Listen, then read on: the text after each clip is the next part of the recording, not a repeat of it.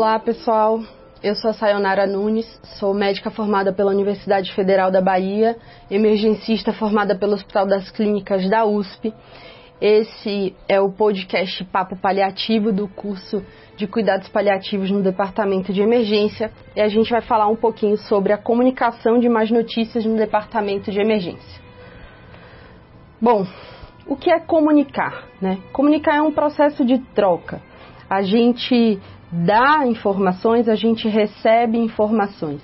Mas não é só sobre informação que a gente está falando quando a gente fala em comunicar. A gente está falando também sobre sensibilizar o outro, sobre ser sensibilizado, sobre construir um vínculo, sobre compreender a situação do outro e se deixar ser compreendido. É disso que a comunicação se trata. A comunicação ela se dá de duas formas principais que a gente pode dividir aqui em verbal e não verbal. Verbal é aquela é a língua portuguesa falada habitualmente que a gente utiliza. Então é como eu codifico as palavras, como eu organizo as palavras, né, como eu construo as frases com as quais eu vou transmitir uma informação. Né? A comunicação verbal ela é modulada pelos processos paraverbais, então a velocidade, o ritmo, é, a tonalidade, a modulação da tonalidade com a qual eu falo, as pausas que eu implico é, enquanto eu estou verbalizando. E a comunicação não verbal são aquelas uh, posturas, é a postura corporal que eu utilizo, é a expressão facial que eu faço, é a maneira como a qual eu utilizo as minhas mãos ou como eu me posiciono perante o outro. A verdade é que a comunicação não verbal, ela constitui a maior parte de como a gente se comunica. Aquilo que a gente verbaliza é somente um, uma pequena parcela da comunicação. E a gente está falando de comunicação porque nós somos seres baseados no processo de comunicar. É isso que nos caracteriza enquanto indivíduos, é isso que nos caracteriza enquanto coletivo. Né? E no departamento de emergência, em que a gente está lidando com pessoas no seu momento de maior fragilidade, é, provavelmente um momento de maior fragilidade da sua vida, a gente precisa se comunicar de forma clara, não apenas uh, porque a gente quer evitar processos médicos no departamento de emergências, processos éticos legais, que a gente sabe que vem acontecendo cada vez mais por conta de comunicação inadequada, por conta de falta de empatia e da falta de construção de vínculo e confiança na relação médico-paciente. Mas a gente precisa se comunicar, sobretudo, porque isso faz parte do processo de cuidado. Isso faz parte do respeito à autonomia e à individualidade do paciente. No geral, a gente se utiliza de protocolos de comunicação estruturada para nos guiar. O mais comumente utilizado é o protocolo Spikes, é, que vocês conseguem encontrar facilmente na internet uh, quais são os processos do Spike, o que é que cada letra desse mnemônico significa. Mas a mensagem principal que tem que ficar para a gente quando a gente fala de comunicação é que o Spikes ele é uma coluna vertebral, ele é um método de sustentação a gente tem que expandir a partir do Spikes. Né? Ele pode ajudar a gente a organizar o nosso processo de pensamento, mas a gente tem que ser o mais amplo possível e se utilizar do maior número de recursos possível para fazer uma comunicação eficiente.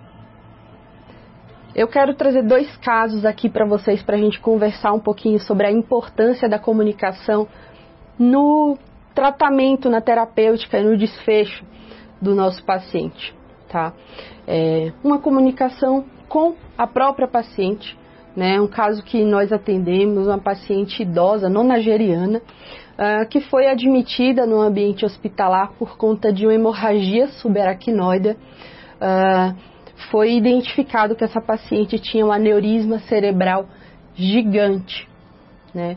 Essa paciente deu entrada com um quadro de delírio importante, fazendo vários episódios de agitação, tinha sido um sangramento pequeno, apesar da magnitude do aneurisma que ela apresentava, e foi desencadeada pela característica, pelo tamanho do aneurisma, uma série de reuniões clínicas entre diversas equipes cirúrgicas para discutir como seria feita a abordagem desse aneurisma. essa paciente apresentou uma melhora do delírio. Nós conversamos com a paciente, perguntamos a ela se ela gostaria de saber o que estava acontecendo. Ela foi enfática em dizer que sim, que ela gostaria de saber, gostaria de saber como seria feito o tratamento, o que significava aquele tratamento. Nós mostramos para ela, inclusive, as imagens, explicamos para ela do que se tratava aquele aneurisma, como era o tratamento e quais os riscos cirúrgicos. Né? As próprias equipes cirúrgicas diziam para a gente: olha, esse aneurisma é tão grande que a gente tem receio de clipar e ele ser, na verdade, a fonte de suprimento sanguíneo de todo o cérebro dela. E ela ficar extremamente dependente, uh, na verdade, ali em um, em um estado comatoso, porque esse aneurisma foi clipado. Mas, se a gente não clipar, é um aneurisma com alto risco de rotura e ela vai morrer a qualquer momento. A gente conversou com a paciente, transmitiu para ela as informações né, de uma forma muito cautelosa, uh, à medida ali que ela foi recebendo e, e, com, e entendendo o que estava acontecendo. E a paciente foi categórica conosco. Olha, eu vivi uma vida muito bem vivida. Eu fiz tudo o que eu queria fazer, eu conheci pessoas, eu tive uma família maravilhosa, eu tenho uma família maravilhosa. Eu tenho netos, eu tenho bisnetos com os quais eu convivo, que brincam, com, cuidam de mim, eu brinco com eles e é muito bom, eu sou feliz fazendo isso. Eu viajei muito, eu li muito, eu fui em muitas peças de teatro, em muitos musicais. Eu fui atriz, dancei muito, me diverti muito dançando. Eu gosto de conversar com as minhas amigas, eu gosto de sair com as minhas filhas, com as minhas sobrinhas. Eu vivi a vida que eu queria viver. E para mim é importante estar ao lado dos meus netos, dos meus bisnetos. A gente tem que morrer uma hora. E eu não quero morrer em cima de uma cama tendo deixado de ser quem eu sou. Eu estou com 90 anos. Eu aceito que a morte uma hora vai chegar, por qualquer razão que seja. E eu aceito que seja por rotura desse aneurisma. Mas ficar dependente na cama para mim não é uma opção. Então, eu não quero operar, eu quero ir de alta. A senhora entende que isso pode levar à morte a qualquer momento? Entendo e aceito muito bem. Eu quero ir de alta e quero passar o resto dos momentos que eu tenho para passar com os meus netos e com os meus bisnetos. Essa paciente foi de alta, sem queixas, andando, falando, conversando, foi recebida pelos seus netos, ainda na porta do hospital, pela sua família, num período pré-pandemia né? Eu não tive mais notícias dela depois, se ela já veio a falecer ou não. Mas isso daqui, esse caso é para exemplificar como o processo de comunicação adequado com o paciente, com a verdade para o paciente, faz com que a gente respeite a autonomia dele e isso muda a terapêutica do doente. Um outro caso muito emblemático para mim, um paciente idoso foi transferido de uma unidade oncológica já no período do Covid, paciente com câncer de colo em estado metastático, com metástase cerebral, com metástase pulmonar, com um pulmão absolutamente comprometido. Esse paciente tinha sido internado para controle de sintomas gastrointestinais Uh, e durante a internação ele foi contaminado com Covid. Ele tinha um Covid extremamente grave que acometeu mais de 80% do pulmão e nós entendemos ali é, naquele momento que não havia benefício para aquele doente ser submetido a uma intubação, a uma internação prolongada no ambiente de terapia intensiva uh, com as medidas que a gente já conhece aí de bloqueio neuromuscular, prona e tudo mais. Né? Uh, diversas vezes nós fizemos reuniões familiares. Ele tinha uma filha que era sua principal cuidadora. uh, que compreendeu muito bem, tinha muita, muito entendimento sobre né, a, as limitações daquele momento e de como não traria benefício para o seu pai.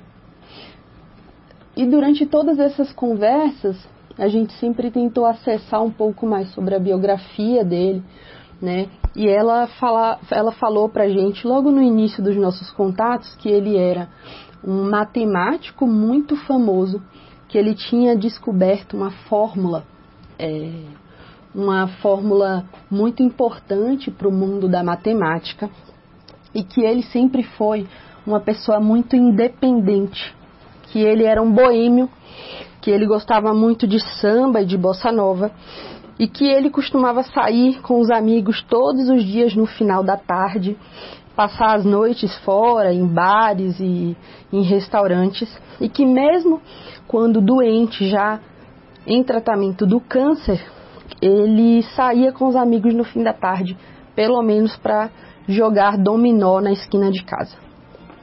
Né? Entendendo isso, escutando ali o que ela trazia de demanda para gente, né?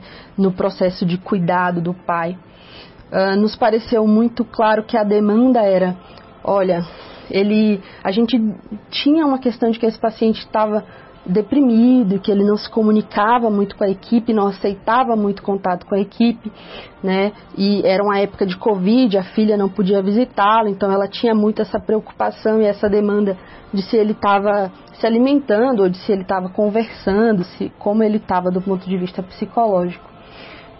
E juntando todas essas questões, a gente conseguiu acessar o paciente através da boemia. A gente começou a colocar música para esse paciente ouvir, a cantar junto com ele, ali ao lado dele, algumas músicas de samba e de bossa nova. E esse paciente passou a aceitar a interação com a equipe, ele passou a aceitar os cuidados, a interagir melhor e a inclusive controlar o delírio que ele vinha apresentando. É, a impressão é de que a gente conseguiu ofertar para o paciente uma terapêutica que a gente não vinha conseguindo fazer é, através de medicação, através de outros recursos. A gente conseguiu dar a ele a terapêutica do cuidado que ele precisava naquele momento, que foi o que trouxe melhora para o estado dele de saúde, para o estado psicológico, para o cuidado como pessoa, como indivíduo, através da música que a gente acessou a partir de uma escuta mais uh, apurada é, nas conversas familiares que a gente realizava. A comunicação ela é essencial para a gente definir o cuidado, para a gente definir a terapêutica, para a gente aprimorar a nossa terapêutica, para a gente garantir o respeito à autonomia das pessoas. É isso que eu queria discutir com vocês no podcast de hoje. Eu fico à disposição para tirar qualquer dúvida ou para conversar um pouquinho sobre o que vocês quiserem conversar no que diz respeito ao tema, vocês me encontram através do e-mail como sayonara.nunes@hc.fm.usp.br ou no Instagram como sayonunes. Muito obrigada.